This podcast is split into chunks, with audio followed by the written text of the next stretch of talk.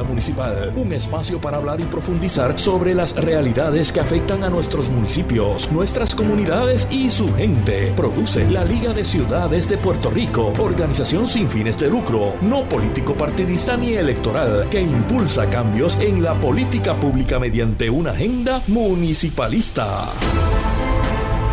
Saludos amigos y amigas y bienvenidos a Agenda Municipal, un programa de la Liga de Ciudades de Puerto Rico, un espacio para hablar, profundizar y sobre todo conocer las realidades que afectan a nuestros municipios, nuestras comunidades y su gente. Mi nombre es Edgar Gómez, soy miembro de la Liga de Ciudades de Puerto Rico, una organización sin fines de lucro, no político partidista ni electoral, pero política, que impulsa cambios en la política pública mediante una agenda municipalista.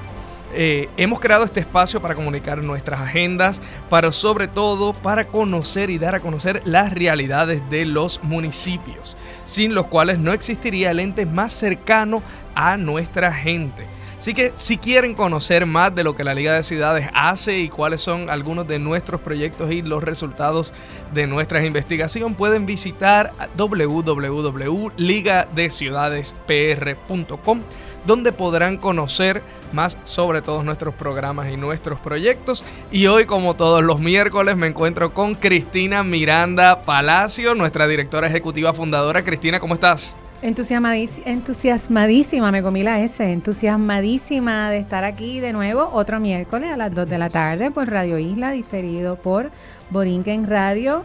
Eh, pompeada con una de las invitadas, con las dos invitadas que tenemos hoy, ¿verdad? Con las dos estoy pompeada, pero particularmente con María Olga de Fíticas. Me gusta mucho, mucho esa conversación y entusiasmada, Edgar, como siempre, de poder seguir trayendo la importancia del municipalismo a la radio y seguir hablando de la realidad de nuestro país. Así mismo, oye, y yo sé que esto es un debate muy fuerte ahora mismo, pero casi son Navidad. Bueno, ¿Eh? eh, me tiró al medio Edgar porque estoy con el debate de que me encantan las Navidades, pero para mí las Navidades empiezan después del pavo. Entonces es como, ¿sabes? Radio Isla está on fire con las Navidades, la musiquita. Mi hija también y yo, creo, yo creo que ya, es que este año está como que necesitamos ya las navidades. ¿Sabes qué nos hacen falta las, fiestas de, las felicidades de las fiestas navideñas? Ahí te la doy. La lluvia de estos últimos días, eh, ¿verdad? Pues levanta tristezas y preocupaciones, así que quizás es que necesitamos compensar con una dosis de alegría. E, exactamente, un poquito de lechón, un poquito de pasteles, de musiquita, eso es parte ya llegaron de lo que los árboles, ya llegaron los árboles no lo he ido a comprar porque el calor me lo va a matar, pero quizás, no sé, no sé. No, ahí está el debate, pero se respeta, igual que la gente que se quiere comer los pasteles con ketchup. Sean felices, cómanselo. Dicen que no, allá están diciendo que no.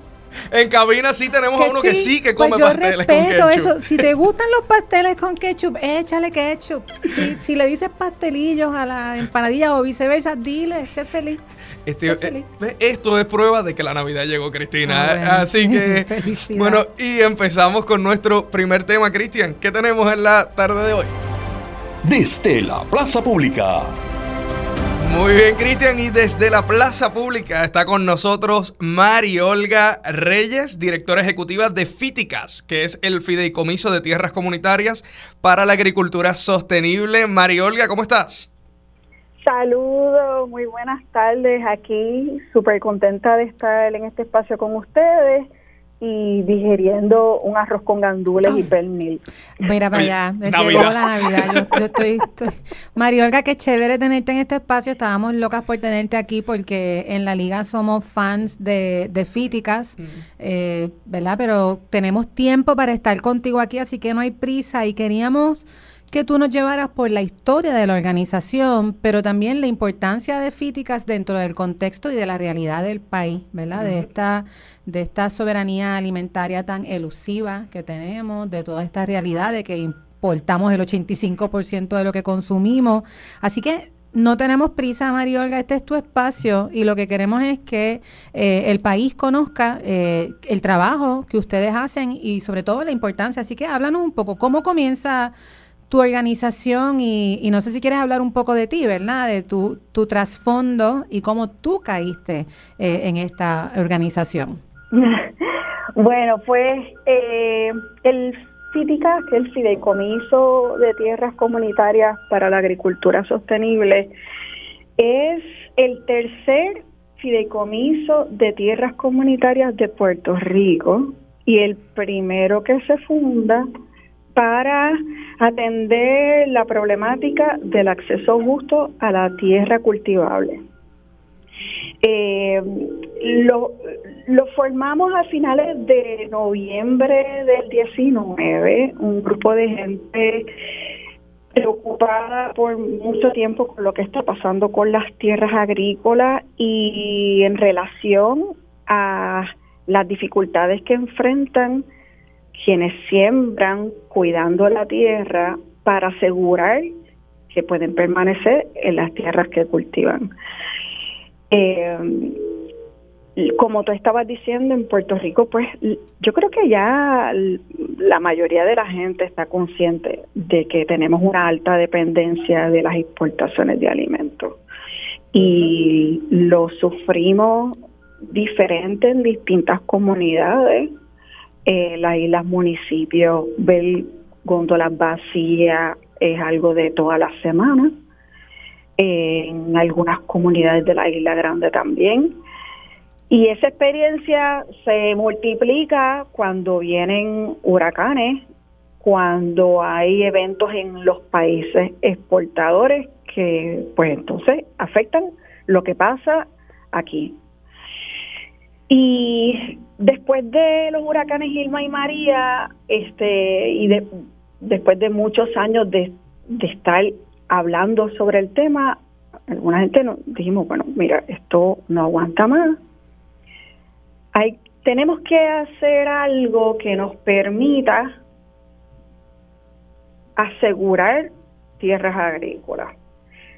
En Puerto Rico hay unas 600 mil cuelas agrícolas identificadas por el plan de uso de terreno vigente. Pero la mayoría de esas tierras están en manos privadas. Así que esto es una conversación de país. No es solamente cómo manejamos las tierras agrícolas públicas, pero también cómo manejamos las tierras privadas, que las tierras públicas que están en manos privadas. Así que, pues, constituimos un fideicomiso de tierras comunitarias porque este es un instrumento, un mecanismo que surge precisamente de largas luchas en Puerto Rico, en Estados Unidos, en Europa, en Latinoamérica, para buscar alternativas desde donde se reconozca que hay algunas cosas que no deben de estar regidas por el mercado. Son aquellas cosas de las que dependemos para vivir y para vivir bien y que debemos pensarlas, y protegerla, no solamente para su uso hoy, sino para su uso por generaciones. Y los fideicomisos de tierras comunitarias hacen eso pensando en la tierra y en la vivienda. En Puerto Rico, el primer fideicomiso de tierras comunitarias es el fideicomiso del caño de Martín Peña. Eh, y también está el fideicomiso para el desarrollo de Río Piedra.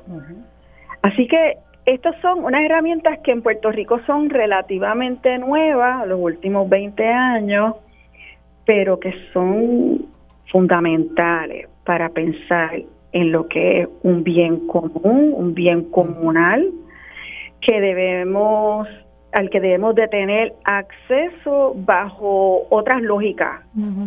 Marioli, te, te pregunto, ¿verdad? O sea, yo sé que tu trasfondo profesional, tú estuviste en la Universidad de Puerto Rico, profesora, eh, de repente este cambio entonces surge por una preocupación de un grupo, un colectivo de personas que están diciendo, mira, esto está pasando, hagamos algo, ¿no?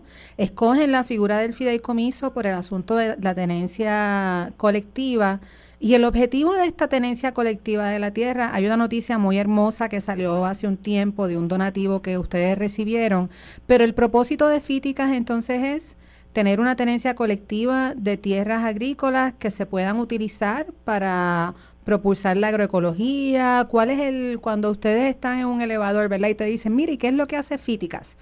¿Ustedes buscan las tierras para, para cultivarlas? ¿Cómo, ¿Cómo funciona eso? El fideicomiso ingresa tierras para protegerlas a perpetuidad como bienes comunales y pasa su uso a quienes siembran de forma agroecológica para asegurar su tenencia a largo plazo.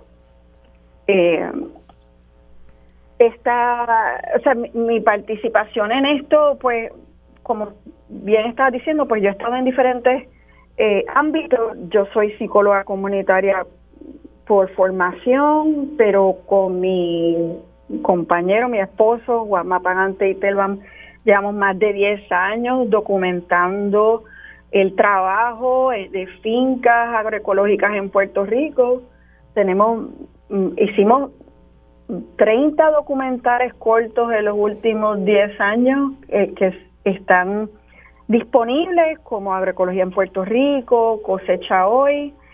Y eh, ese, en ese trabajo y en ese caminar, porque también estamos de diferentes maneras involucrados en el movimiento agroecológico, nos dimos cuenta que estábamos mostrando pues lo que lo que queremos visibilizar como horizonte. Mira, aquí sí se puede sembrar, aquí sí hay cientos y cientos, miles ya de personas que quieren hacerlo.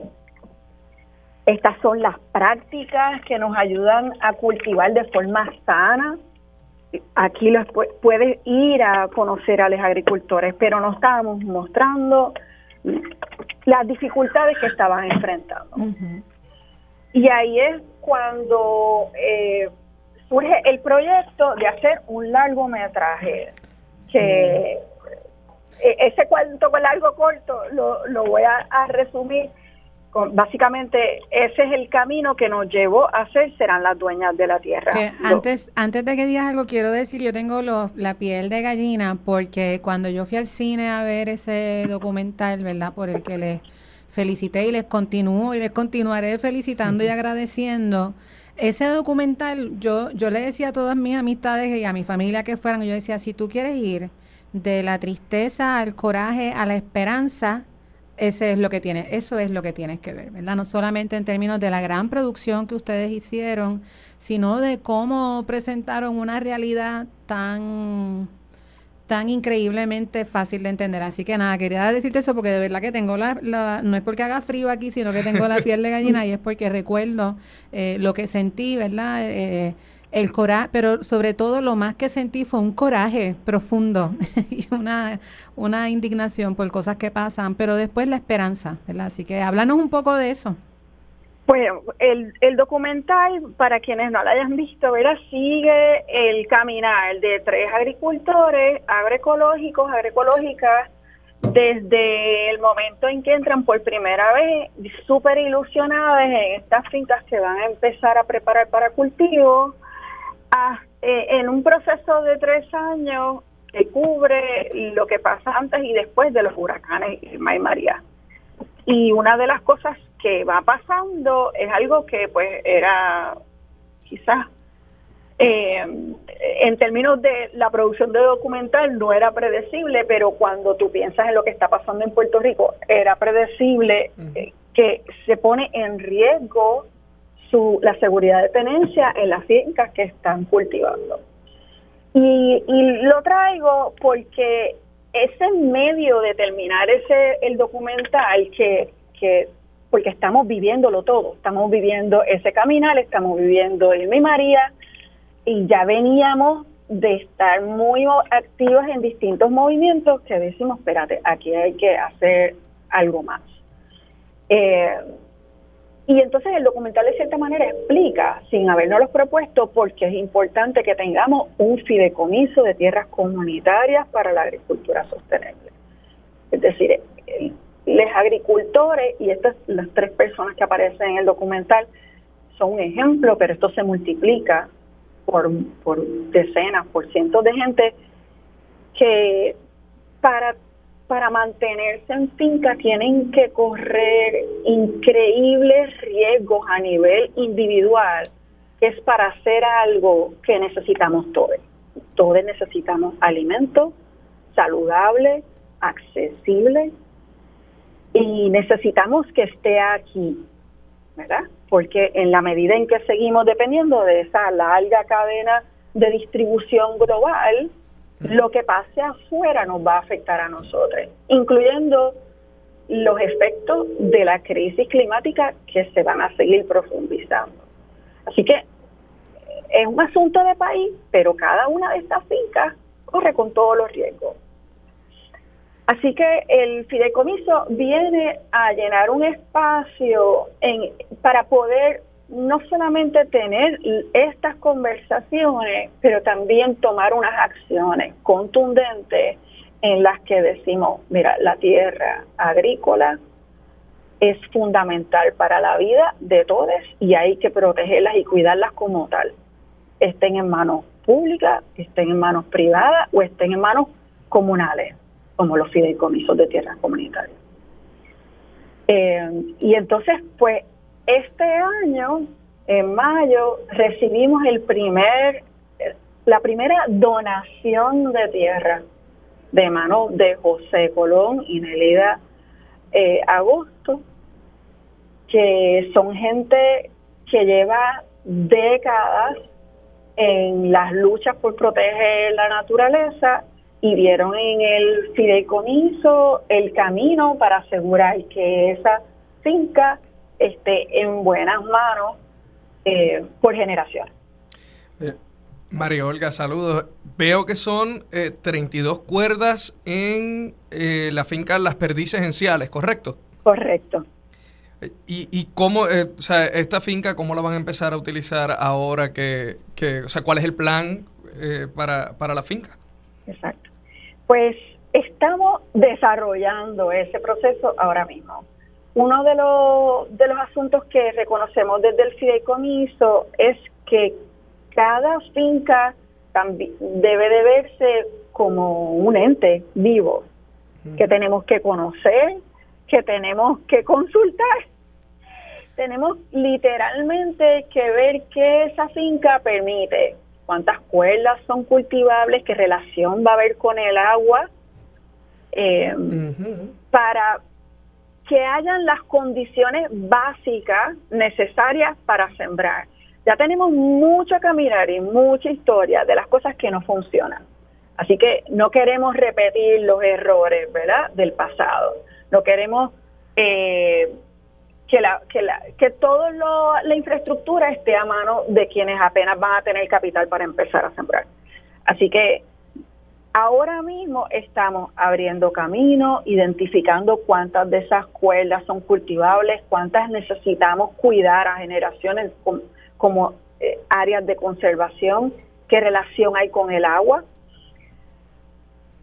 Y un proceso para desarrollar un plan integral de uso de la finca completa nosotros lo que quisiéramos es que mientras una finca pueda sostener más de un proyecto, vamos a caminar hacia ahí, porque es una forma también de apoyar a los agricultores de que no estén tan aislados de una finca a otra. Y, Vimos, disculpa que te pregunte porque estás hablando de, ¿verdad? Me, me, gusta mucho lo que estás mencionando de que no queremos que los agricultores se sientan aislados o aisladas o aisladas. Puedo ver que es un trabajo, podría ver que la agricultura puede ser un trabajo solitario, pero además de eso, por lo que hemos leído de los trabajos de ustedes, eh, tienen unas compensaciones, eh, ¿verdad? De unos ingresos que pueden generar que como que no hace sentido, ¿verdad? Porque para un trabajo tan importante como ser agricultor, agricultor, agricultores, lo que vemos aquí es que muchos lo que ganan anualmente en promedio son 20 mil dólares y por lo tanto no solamente tienen, no tienen el dinero para comprar la tierra, sino que quizás tampoco tienen los recursos necesarios para mantener la tierra. Eso es lo que ustedes están también atendiendo entonces, ¿no? Claro. Eh, nosotros reconocemos algo que, que está ahí, históricamente están los datos, pero no se reconoce lo suficiente. Es la, agricultura en otros países está altamente subvencionada y aún en los Estados Unidos eh, la gente que se dedica a sembrar, ¿verdad? muchos de ellos tienen que tener más de un trabajo. Es bien difícil sacar un sueldo digno de una finca. Es bien difícil. Y en Puerto Rico en particular, donde ya el mercado está saturado de importaciones baratas, es aún más difícil. O sea, nosotros queremos que haya siembra local, eh, saludable, accesible, pero ¿a cuánto? ¿Verdad? ¿Cómo se sostienen esas vidas eh, de la gente que cultiva? Así que reconociendo eso, claro, desde el fideicomiso no lo podemos eh, resolver todo. Esto es un problema sistémico, se necesitan colaboraciones con muchas entidades, tanto públicas como privadas. Pero sí, el tema es que la tierra no esté en, en, negociación. Es decir, que la gente tenga seguridad a la tierra en clave de solidaridad, no en clave de mercado. Y que eso implique, de cierta manera, eh, una subvención, ¿verdad? Porque mm, ahora mismo todos los riesgos los corren y los corren a fuerza de deuda. Deuda para el tractor, deuda para la... Eh, para los en la agroecología no se necesita tanto insumos externos, ¿verdad? Pero son préstamos para una cosa, para la otra, y piensen el tiempo que toma poner un producto en el mercado, cómo te sostienes hasta que llegas ahí, si puedes llegar ahí. Así que eh, reconociendo eso, reconociendo que como tú dijiste, Cristina, la mayoría de la gente que siembra gana apenas 20 mil dólares al año, pues, ¿qué podemos construir? ¿Qué podemos reconocer desde lo común para que esos riesgos estén mayor, eh, tengan una mayor distribución y que la gente se sienta eh, que pueda tener vida digna con el trabajo agrícola.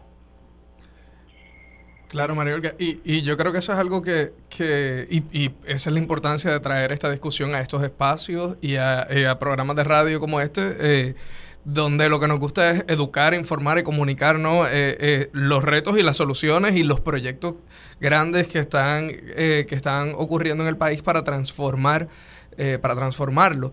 Y, muchas veces y, se escucha el no, pero es que aquí nadie quiere sembrar. No, es que, es que no, no siembran. Y no entienden que, que sembrar es un proyecto que es sumamente riesgoso, pero también, lo, como, como nos está explicando, todo el sistema está en contra de aquella persona que era agricultor que, que quiere sembrar.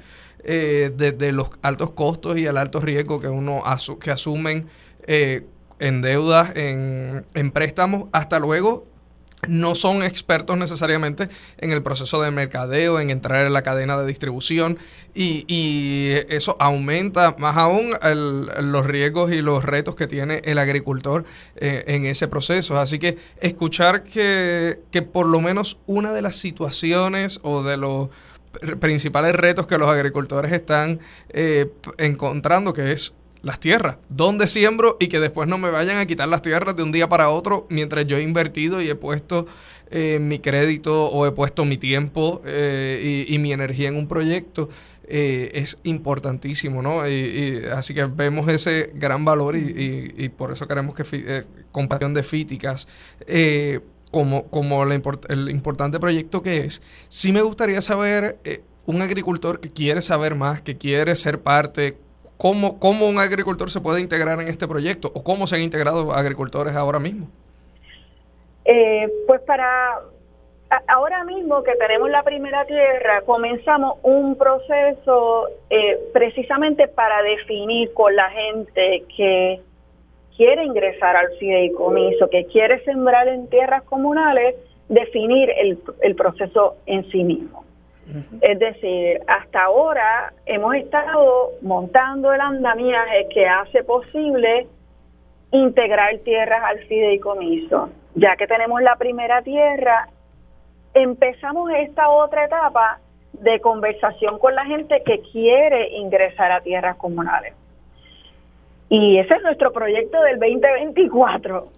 Ahora mismo, eh, bueno, desde que empezamos en el 2020, empezamos un registro para que la gente que está interesada en ingresar se anote, nos cuente de sus proyectos y estamos en el proceso de comunicarnos con toda esa gente, que son más de 60, eh, para ver dónde están ahora y cuánta cómo van a, vamos a participar en este proceso de diseño, de codiseño, de cómo ingresamos, cómo estamos, cómo co-custodiamos las tierras y las áreas, todo lo que es comunal, ¿verdad? Porque la idea es que los proyectos sean autónomos, pueden entrar colectivos, pueden entrar eh, grupos de trabajo, pueden entrar individuos, pero la tierra es comunal, así que siempre habrán decisiones que tomar en conjunto, más allá del proyecto particular. Y no, nosotros no lo queremos definir, predeterminar todo, ¿verdad? Queremos caminarlo con la gente que se va a remangar para meterse en tierras comunales. Sí, y quería decir algo, Mariolga, primero, de nuevo, felicitarlos de nuevo por el trabajo, reconocer nuevamente el donativo del el matrimonio de José Colón López y Nélida Agosto Cintrón, o sea, hacer una, un donativo en vida de 32 cuerdas de terreno, por las fotos que vi, parece que es una finca espectacular, entonces... Eh, ¿Qué pueden hacer personas como ellos que tengan fincas que quieran donar? ¿Se pueden comunicar con ustedes? Sí, nosotros tenemos eh, el programa de tierra y desde el programa tenemos conversaciones con, con titulares de tierra que ven en el fideicomiso, en el FITICAS, reflejadas sus sueños, sus preocupaciones, ¿verdad? Y para empezar a hablar de qué acuerdos son posibles, ¿verdad?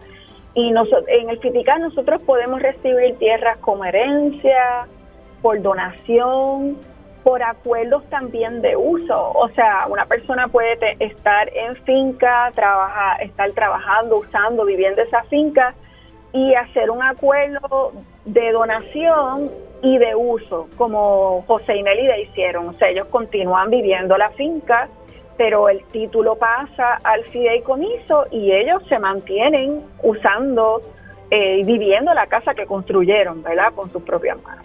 Así que hay diferentes modalidades, ¿verdad? Y hemos agotado las posibilidades, estamos construyendo procesos que francamente son innovadores, son inéditos en Puerto Rico y nos pueden escribir a info arroba fideicomisoagrícola.org o visitar nuestra página fiticas o fideicomisoagrícola.org y empezar la conversación. Excelente, María Olga. Muchísimas gracias. Por favor, no te retires, eh, porque tenemos que ir a una breve, a una breve pausa pero queremos hablar de que sé que tienen un evento eh, el próximo fin de semana, si no me equivoco, o el de arriba, así que eh, vamos a, queremos seguir hablando un poquito de ese tema. No te retires, están escuchando Agenda Municipal, un programa de la Liga de Ciudades de Puerto Rico que se transmite a través de Radio Isla 1320 y Borinquen Radio 680 y regresamos en breve. Agenda Municipal, un espacio para hablar y profundizar sobre las realidades que afectan a nuestros municipios, nuestras comunidades y su gente. Produce la Liga de Ciudades de Puerto Rico, organización sin fines de lucro, no político partidista ni electoral, que impulsa cambios en la política pública mediante una agenda municipalista. Sal, saludos a nuestros radio escucha. Mira, no, están en mi micrófono. Saludos a nuestros radio escuchas. Aquí estamos en Agenda Municipal, un programa producido por la Liga de Ciudades de Puerto Rico, una organización política que impulsa su agenda municipalista. Eh, estamos aquí en los estudios con Edgar, la voz oficial de la Liga de Ciudades. En cabina tenemos a nuestro Cristian, siempre con el apoyo.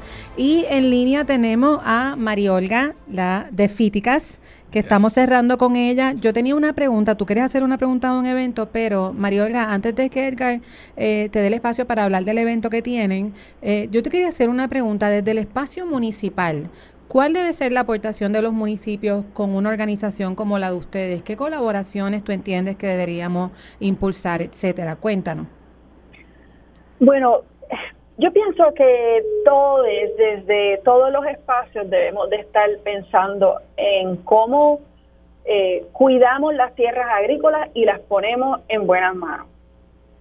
En la medida en que los municipios pueden estar identificando las tierras agrícolas y asegurando que su uso sea adecuado, eh, unas organizaciones como los fideicomisos de tierras comunitarias son vitales porque no solamente protegen el bien comunitario y común por generaciones, sino que también promueve la cogobernanza de esos bienes, es decir, la participación directa de las comunidades que viven y cuidan ese bien en asegurar su uso eh, por generaciones.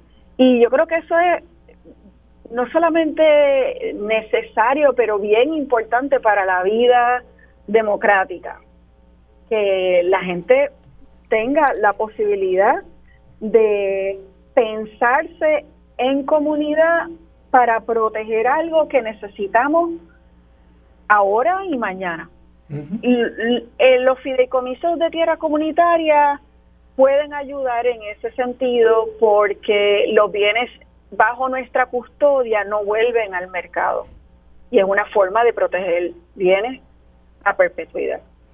Muy bien. Y Mariola, nosotros trabajamos con, sabes, el CRH, el Centro para Reconstrucción del Hábitat. Una de las cosas que se están impulsando es la creación de bancos de la tierra. Así que yo creo que hay mucha afinidad, mucho espacio eh, para colaboración. La liga está ahora finalmente en una situación en la que ya podemos realmente impulsar agendas de colaboración con organizaciones como, como la de ustedes. Y no solamente desde el asunto de la, de la agroecología, pero también este tema que ustedes trabajan, también nosotros lo vemos obviamente desde la economía del bienestar cómo trabajamos para una economía que reconozca y proteja la realidad de nuestro ambiente, que sabemos que Puerto Rico está eh, con un alto peligro del impacto del cambio climático, a pesar de que no hemos sido quienes más hemos eh, contribuido. a ese cambio climático, pero también desde el asunto de la realidad material de los y las y los agricultores, o sea, vivir en un país con 20 mil dólares al año también es algo que se tiene que atender. Así que nos interesa mucho, mucho seguir la, la conversación con ustedes eh, con Fíticas porque entendemos que lo que ustedes hacen eh, debe ser parte de una agenda municipalista. Así que Edgar te iba a hacer una pregunta del evento que tienen. Correcto, bueno, bueno Cristina, esa, es la pregunta. María Olga, veo que tienen un programa, eh, un evento. Es que esto es bien colectivo y queremos dividir la 14 y 15 y 16, ¿correcto? Sí, eh, tenemos un encuentro que se llama Comunalizar la Tierra, cultivando transiciones justas en la agricultura. El encuentro va a ser virtual, así que pueden conectarse desde todas partes. Eh, va a ser el 14, 15 y 16 de noviembre de 6 a 7 y media de la noche y vamos a contar con eh, organizaciones tanto de Puerto Rico como de Estados Unidos que están pensando en las transiciones justas, ¿verdad? Desde la comunalización de las tierras. El primer día vamos a hablar de tierra y comunidad, seguridad en la tenencia y lucha, la lucha por la tierra. El segundo día vamos a hablar de bienes comunales como camino a la, hacia la sostenibilidad agroecológica. Y el tercer día sobre transiciones justas y agricultura, que conecta con lo que acaba de decir Cristina, ¿verdad? Porque uno de, las, de los asuntos que, que reconocemos es que la agricultura eh, agroecológica, ¿verdad? Que es la que produce más alimento a nivel global, es de, de labor intensa. Es decir, tiene el potencial de crear muchos, muchos empleos, tanto en finca como en sistemas alimentarios locales. Eh, y ese una, una abre muchas puertas para una, otras economías, ¿verdad? Que están centradas en la vida. Sí. Oye, María Olga, muchísimas gracias y quiero conectar con algo que dijiste antes de que nos fuéramos eh, a la pausa eh, y es que ustedes están innovando, están creando mucho, están construyendo el avión ¿no? en medio de, vuelo porque están trayendo muchas ideas nuevas que se están haciendo por primera vez en Puerto Rico y, y uno de los elementos más importantes es que es participativo, ¿no? O sea, no, no están llegando ustedes con una solución montada, sino que están viendo buenas prácticas, y este evento lo, lo, demuestra, están viendo buenas prácticas que están ocurriendo en otras partes eh, y están viendo cómo las podemos adaptar y cómo podemos hacer este proyecto crecer y que sea la, la primer, exitoso por primera vez en Puerto Rico, ¿no? Así que esto es parte de... Eh, de las buenas prácticas importantes que nos gusta presentar showcase, ¿no? Y, y demostrar que, que es posible alcanzar eh, alcanzar otro Puerto Rico, ¿no? Eh, eh, eh, construir otro Puerto Rico a través del cambio sistémico, ¿no? A través del cambio de los sistemas e identificando esas posibles soluciones que, que, no se han intentado antes. Así que gracias María Olga por estar con nosotros en la tarde de hoy, por acompañarnos. Invitamos a todo el mundo que esté interesado a que participe del evento Comunalizar la Tierra, cultivando transiciones justas a la agricultura, 14, 15 y 16 de diciembre. Para más información pueden visitar la página web, web de Fíticas, que es fideicomisodetierras.org. ¿Correcto, María Olga? fideicomisoagrícola.org. También el evento va a ser transmitido por Facebook Live, así que se pueden conectar también por nuestra página de Facebook. Excelente, pues muchísimas gracias María Olga. Gracias María Olga, nos vemos pronto por ahí, ¿ok? Muchas gracias a ustedes y por el espacio. Gracias a todos. Bueno, Cristina, eh, excelente, excelente primera entrevista. Y, Yo quería seguir hablando con, con María Olga y preguntarle, ¿verdad? Porque la, tenemos que traer para otro programa. Eh, nosotros hemos escuchado que, que en Puerto Rico está todo perdido que no hay nada que se pueda hacer con la agricultura, que estamos, tenemos que vivir con, con la realidad de que tenemos que importar y sabemos lo que pasa, lo vivimos con, con los huracanes que se interrumpió. Así que a mí me llena de esperanza tener este espacio de radio porque podemos conversar con personas tan chéveres como Mariolga y con todo lo que está haciendo con Fíticas, pero también con personas tan cool como Alice Pérez Hernández, quien es coordinadora de la Asociación de Psicología de Puerto Rico y quien está eh, con nosotros por vía telefónica para hablar de un evento que tienen pronto. Alice, ¿estás ahí? Sí, estamos aquí. Gracias por la oportunidad. Sí, seguro, Alice. Este, vimos que tienes un, un evento eh, que van a estar lanzando próximamente, pero antes quería que nos hablaras un poco de la APPR, de la Asociación de Psicología de Puerto Rico. Yo los conozco desde hace mucho tiempo, ¿verdad? Pero me interesaría que las personas que nos escuchan aquí por Agenda Municipal puedan conocer un poco más acerca de la APPR. Pues mira, yo represento uno de los comités de trabajo de la Asociación de Psicología de Puerto Rico. En el caso personal, coordino el que es del desarrollo integral de la niñez. Eh, nosotros trabajamos con las problemáticas que afectan a la niñez puertorriqueña. Durante este año de trabajo, yo te diría durante estos dos años de trabajo, hemos tenido que enfrentar muchas eh, situaciones que nuestras niñas y niños eh, tienen que enfrentar todos los días, como es el pobre acceso y oportunidad en la educación, los pobres accesos eh, de salud, la violencia sistémica en la que vivimos y cómo los afecta a ellos, eh, el aumento en el maltrato a menores, incluyendo el abuso sexual entre verdad todas sus formas, la pobreza y entre muchos otros. Y ciertamente es algo que que nos preocupa y nos ocupa. Hemos estado en diferentes medios, hemos hecho eh, presentaciones y aportaciones a, que se cambien ¿verdad? Eh, y se mejoren las legislaciones que van y afectan a nuestra niñez. Nos queda muchísimo trabajo por hacer. Eh, estamos centrados en, lo, en que la gente entienda, las personas entendamos que los niños y niñas tienen derechos, que no deben ser violentados, y que nosotros tenemos que preocuparnos y ocuparnos de que su desarrollo sea el mejor posible. Y para eso pues tenemos que hacer un cambio de país que responda a esas necesidades, más allá de un eslogan de los niños son primero y todo ese tipo de cosas que a veces se inventan, eh, ¿verdad? Bien bonito, es que se accione eh, correctamente a tener un país que sí se ocupe de la niñez como, ¿verdad?, nuestra sociedad futura y que puedan tener país al final del día, ¿verdad?, que cuando crezcan en efecto nos quede nos quede país. Y eso también nos ocupa en cuestiones de su salud mental. La violencia va en aumento, los, afecta, los afecta directamente. Y entonces, ¿cómo nosotros trabajamos eso?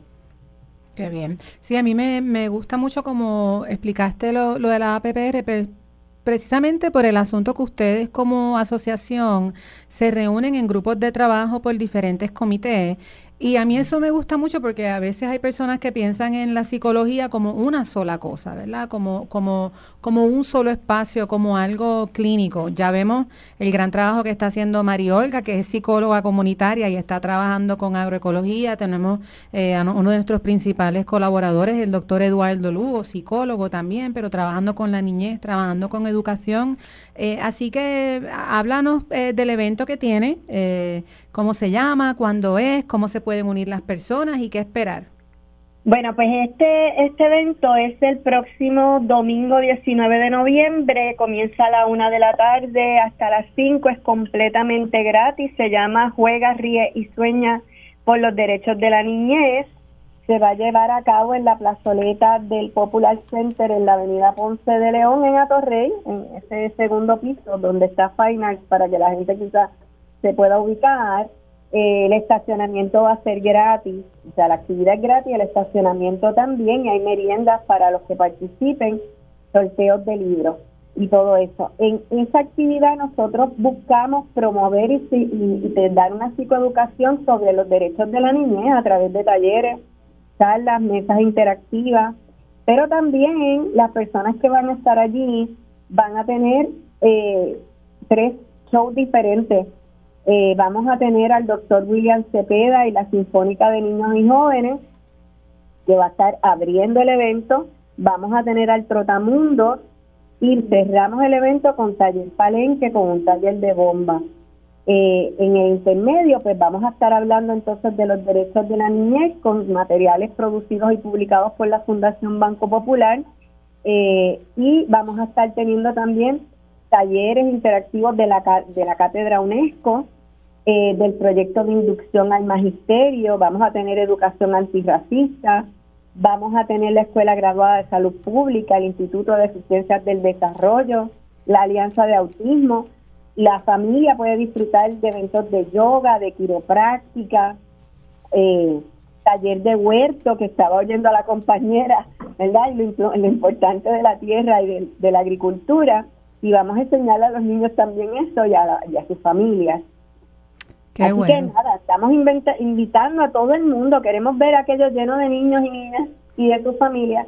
Y que empecemos a educarnos sobre la importancia de los derechos de nuestra niñez. Una este, me encanta que es eh, es un espacio accesible, hay estacionamiento, va a haber meriendas, es un buen día para actividades familiares.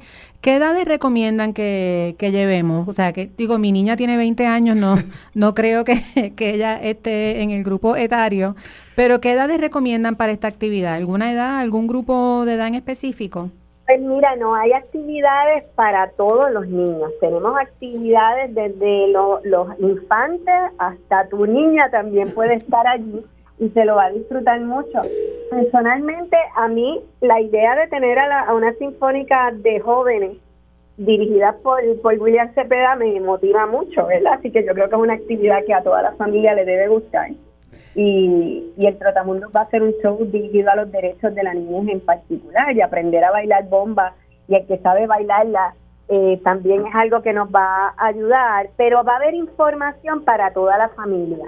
¿Cómo podemos manejar la conducta de los niños? ¿Cómo podemos educarlos? Va a haber literatura, de hecho vamos a tener hasta literatura en contra de la guerra, porque estamos viviendo, ¿verdad?, en un mundo globalizado donde hay unos incidentes que hay que educar también a los niños y a sus familias sobre eso.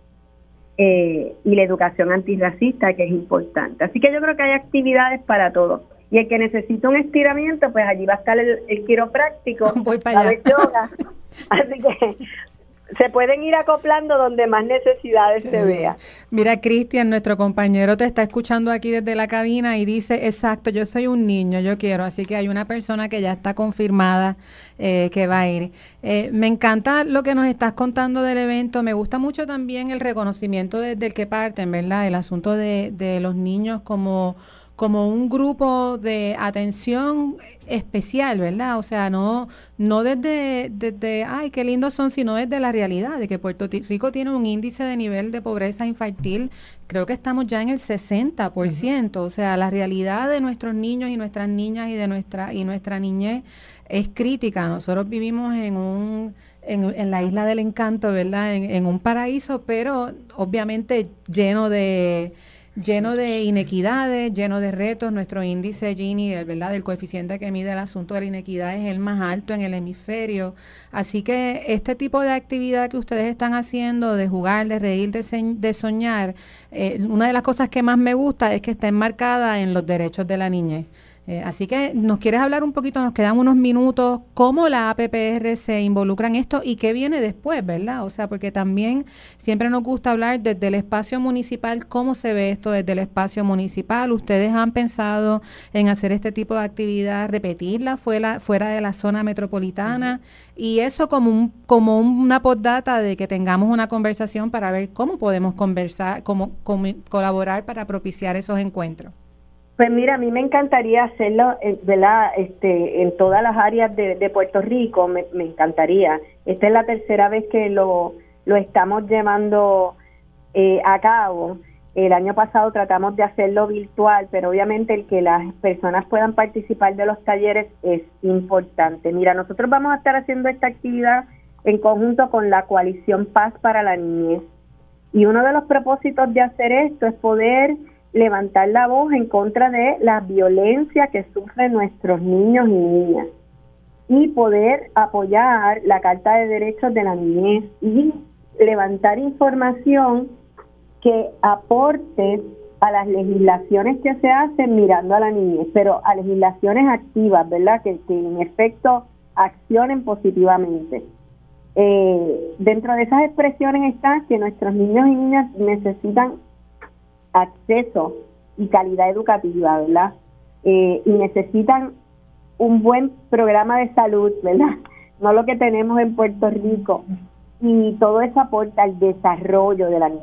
Nosotros acogemos toda la niña, los niños con diversidad funcional, y ahí están los niños que están en el programa de educación especial, eh, que a la larga se van a convertir en adultos y que, cuáles serían los recursos que se le van a estar ofreciendo ¿verdad? a lo largo de toda su trayectoria de desarrollo.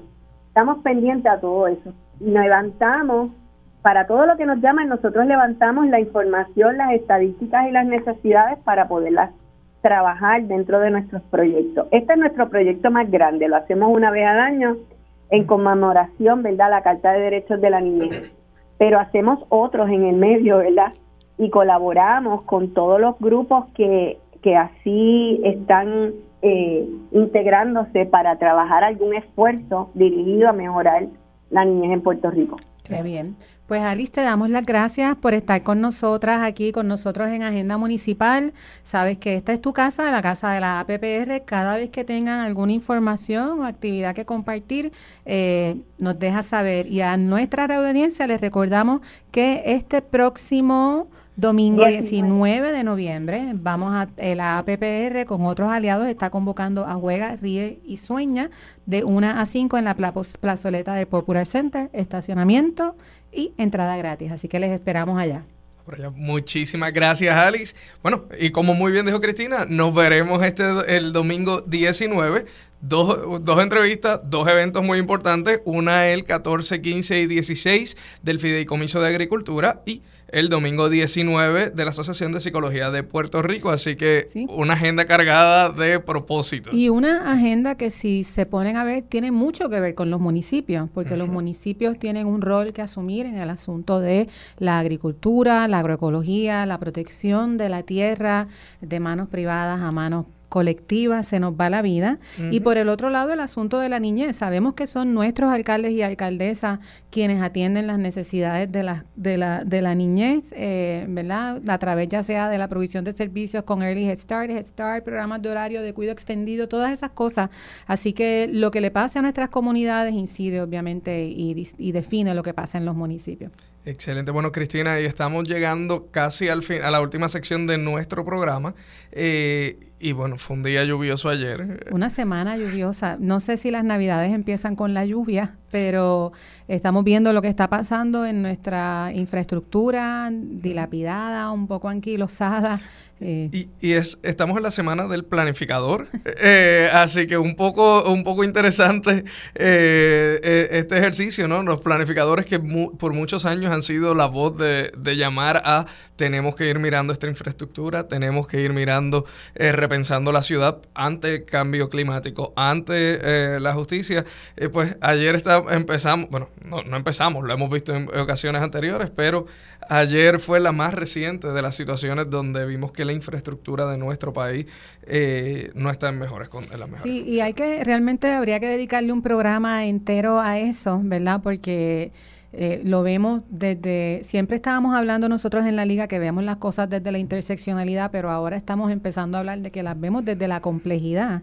Eh, y entonces hay mucho que discutir sobre las implicaciones de esta lluvia, eh, lo que pasa con las inundaciones, no solamente desde un asunto de, seguridad vial, implica y afecta en diferentes cosas. Así que vamos a estar preparando un programa para hablar sobre esto qué se puede hacer desde los municipios, cómo hay que fortalecer a los municipios con más recursos y con más fondos y cómo se puede hacer esa debida delegación de tareas. Pero también ha sido una semana intensa en el plano eh, judicial del país, en el sistema eh, de justicia. No podemos despedirnos de este programa esta semana sin mencionar que como a todos, todas y todos nos indigna de sobremanera que sigan siendo noticias las acusaciones a funcionarios que fueron elegidos, eh, ya sean empleados o que fueron elegidos, empleados o contratados para servir al país en todas las ramas gubernamentales y sectores socioeconómicos.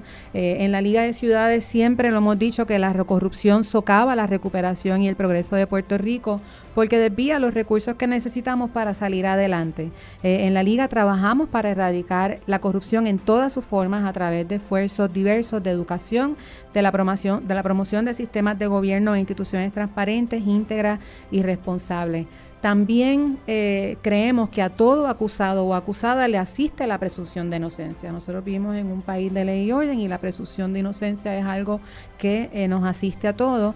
Pero de la misma forma, el que haya cometido ilegalidades, eh, esa persona que haya cometido ilegalidades tiene que ser enjuiciado y debe de cumplir con la, con la sentencia que el sistema le imponga.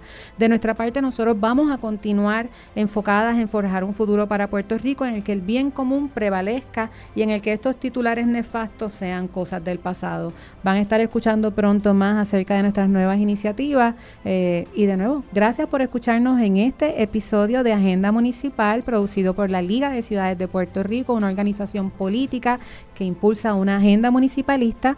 Transmitimos por Radio Isla 1320, diferido por Borinquen Radio 680 todos los 680 todos los miércoles se me va la dislexia con los números. Todos los miércoles de 2 a 3 y también tenemos ahora por Spotify.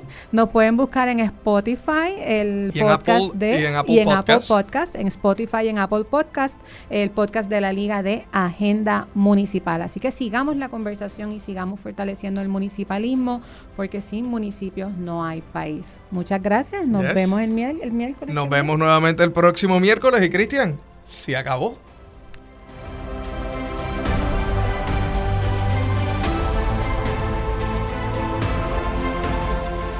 Nos vemos la próxima semana en Agenda Municipal, un espacio para hablar y profundizar sobre las realidades que afectan a nuestros municipios, producido por la Liga de Ciudades de Puerto Rico, organización sin fines de lucro, no política partidista ni electoral, promoviendo política pública que impulsa una verdadera agenda municipalista.